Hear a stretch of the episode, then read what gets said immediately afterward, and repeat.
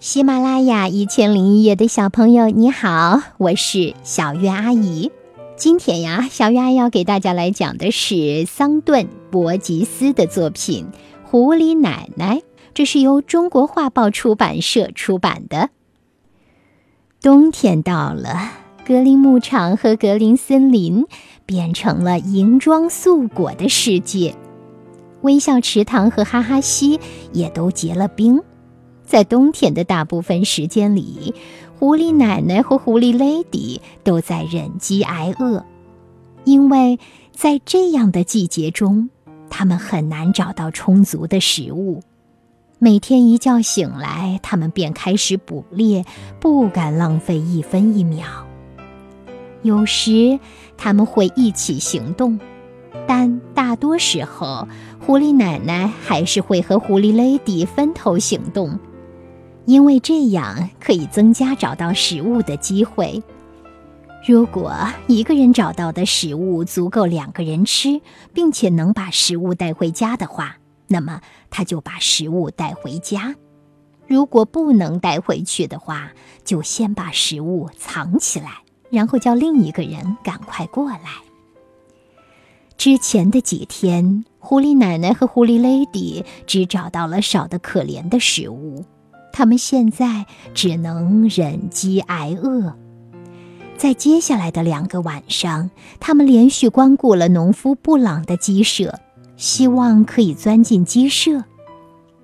然而，一到晚上，母鸡就回到安全的鸡舍里，农夫布朗的儿子总会在太阳下山前把鸡舍锁起来。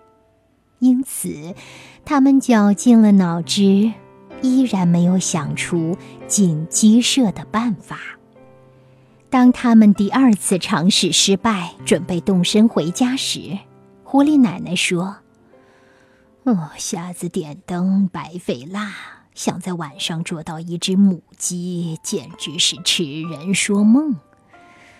如果我们真的想要捉到母鸡的话，那就必须在白天行动。为什么呢？”我之前曾经这么做过，并且大获成功。呃，但不到万不得已，我并不想这么做，因为我们很可能被人类发现，然后他们便会让猎犬暴泽来追赶我们。狐狸 lady 叫道：“切，那又怎么样？反正骗猎犬暴泽易如反掌。”狐狸奶奶厉声说：“你真的是这么想的吗？”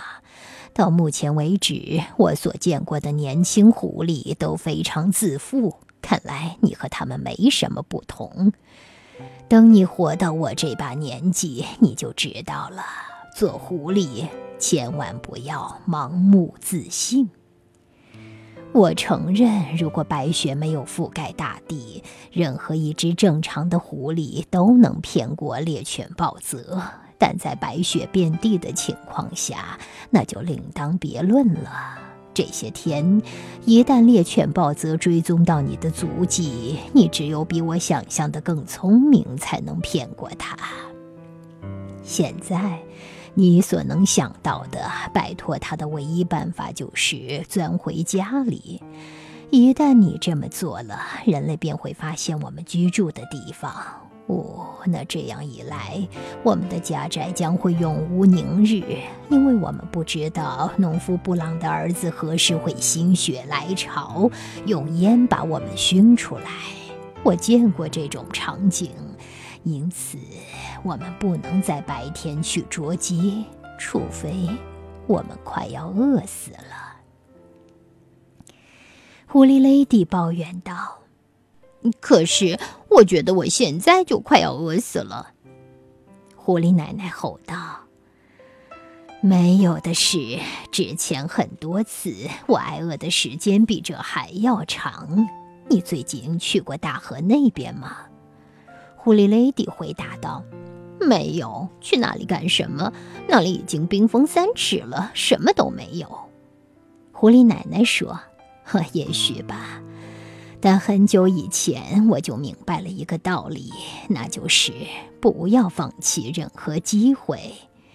大河有个地方永远不会结冰，那里水流湍急。我曾不止一次地找到被冲到岸上的食物。现在，你去那里看看吧。我去格林森林里看看，能否找到一些东西填饱肚子。如果我们什么都没找到的话，明天还有足够的时间来考虑农夫布朗家的母鸡。狐狸 lady 不情愿地服从了狐狸奶奶的命令，她一边向大河跑去，一边咕哝着：“一点用都没有，那里什么东西都没有，纯粹在浪费时间。”傍晚，狐狸 lady 急匆匆地回来了。一看到他那竖起的耳朵和翘起的尾巴，狐狸奶奶就知道他带来了一些新闻，于是问道：“我说吧，是什么？”狐狸 lady 回答道：“在大河那边，我找到了一条被冲到岸上的死鱼，因为不够两个人吃，所以我一个人就把它吃完了。”狐狸奶奶继续问：“哦，还有其他的东西吗？”狐狸 lady 慢吞吞的回答：“嗯，没，没有了。更确切的说，是没有我们可吃的东西了。我我看到一只野鸭在开阔的水面上游来游去，我在那里看了好久，它一次都没有靠近岸边。嘿，这是个好消息！明天我们可以去捉野鸭了。那天早晨。”快乐的、圆圆的、红彤彤的太阳公公刚开始往蓝蓝的天空上爬，狐狸奶奶和狐狸 lady 小跑着穿过了白雪皑皑的格林牧场。狐狸奶奶在前，狐狸 lady 在后，他们迈着坚定的步伐，向大河上那处因水流过急而没有结冰的地方赶去。昨天，狐狸 lady 发现有一只野鸭在那里游泳。今天，他们要去那里捉那只鸭子。不过，狐狸 lady 觉得他们压根儿就没有机会靠近那只野鸭，因为野鸭一直待在水里，就像隔了十万八千里。狐狸 lady 之所以愿意跟着狐狸奶奶，是因为她希望能像昨天一样找到一条被冲上岸的死鱼。在跟着狐狸奶奶小跑的时候，狐狸 lady 想。奶奶肯定是老糊涂了。